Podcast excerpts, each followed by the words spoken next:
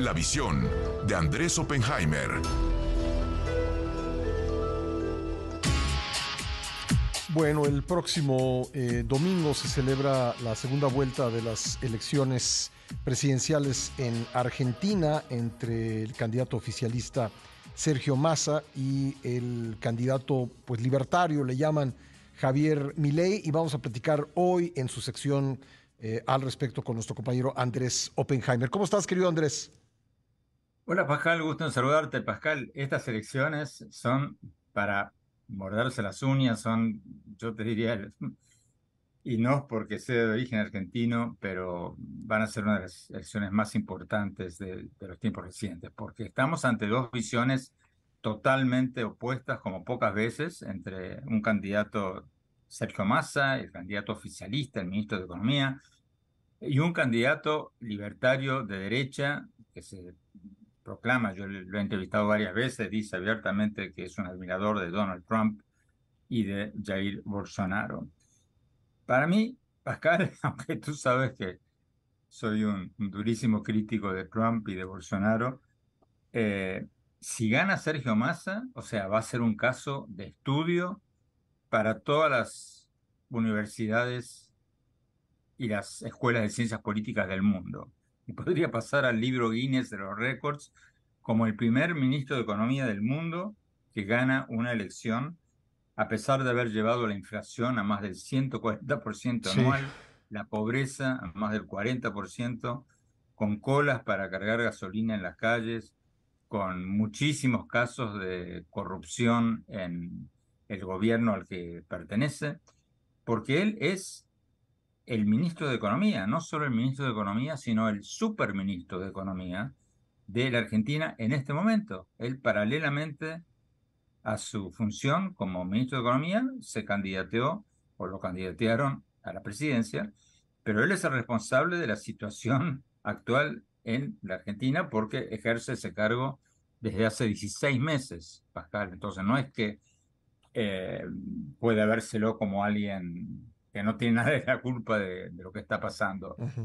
Pero te decía, Pascal, que si gana, estas elecciones van a ser un caso de estudio a nivel mundial, porque muchos me preguntan cómo puede ser que la gente vote por un ministro de Economía que ha llegado a la inflación al 140% en lo que va del año hasta octubre y se asume que para diciembre va a ser el 200%.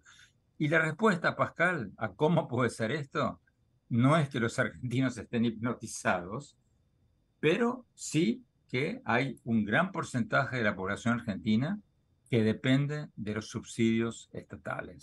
Eso es lo que hace el populismo, hacer que cada vez más gente dependa de las dádivas del gobierno. ¿Y, tú crees que también el, miedo, el miedo a, a, a mi ley es lo que podría hacer ganar a Massa? Em, yo diría que más que el miedo a mi ley, la muy efectiva campaña de masa de crear un miedo de que si gana mi ley, le van a cortar sus subsidios estatales. Fíjate que en Argentina se estima que hay 6.5 millones de personas trabajando en el sector privado y 18.5 millones, o sea, tres veces más, trabajando o en el sector público o recibiendo subsidios del gobierno. Y Massa, el, ministro de Economía, ha sido muy hábil, ha hecho una campaña muy, muy hábil, diciéndole a la gente, si gana mi rival, tú vas a perder tu subsidio, por más mal que esté. Entonces ha logrado desviar la conversación de lo mal que está la economía a lo peor que supuestamente estaría mucha gente si gana mi ley y empieza a privatizar, por ejemplo, empresas públicas.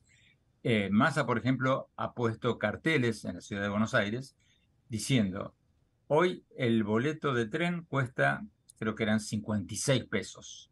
Si gana Massa, va a subir a 1.100 pesos. Bueno, por supuesto, Massa salió... Si gana mi ley, ¿no? Una campaña del miedo. Sí. Pero las campañas de miedo pueden ser muy efectivas, Pascal, cuando tienes cada vez más gente dependiendo del gobierno.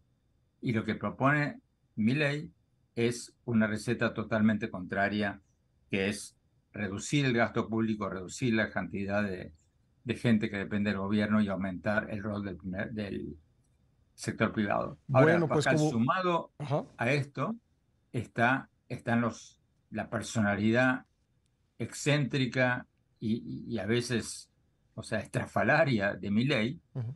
que le ayudan a Massa a pintarlo como, como una persona desequilibrada, Sí. según Massa y quienes lo apoyan. Porque recuerda que Milei habla constantemente de sus cuatro hijos de cuatro patas, se refiere a sus perros, Sí. que son perros que él clonó en Estados Unidos cuando se le murió Conan, que era su perro favorito. Sí. Eh, y ese tipo de cosas le dan munición al gobierno y al ministro de Economía para pintarlo como alguien que no está totalmente en sus cabales, cosa que por supuesto Milei Sí. relativiza y, y- y desmiente y dice que o sea, está perfectamente eh, cuerdo. Pero el, el hecho, Pascal, Sí. es que Massa ha logrado desviar la discusión de la corrupción galopante que de la que se acusa al actual gobierno argentino. Hacia, hacia la personalidad de Milei. Pues vamos a hacia ver, Andrés, qué ocurre el domingo. Ya lo estaremos comentando. Muchísimas gracias. Gracias, Pascal. Buen fin de semana. Buen fin de semana.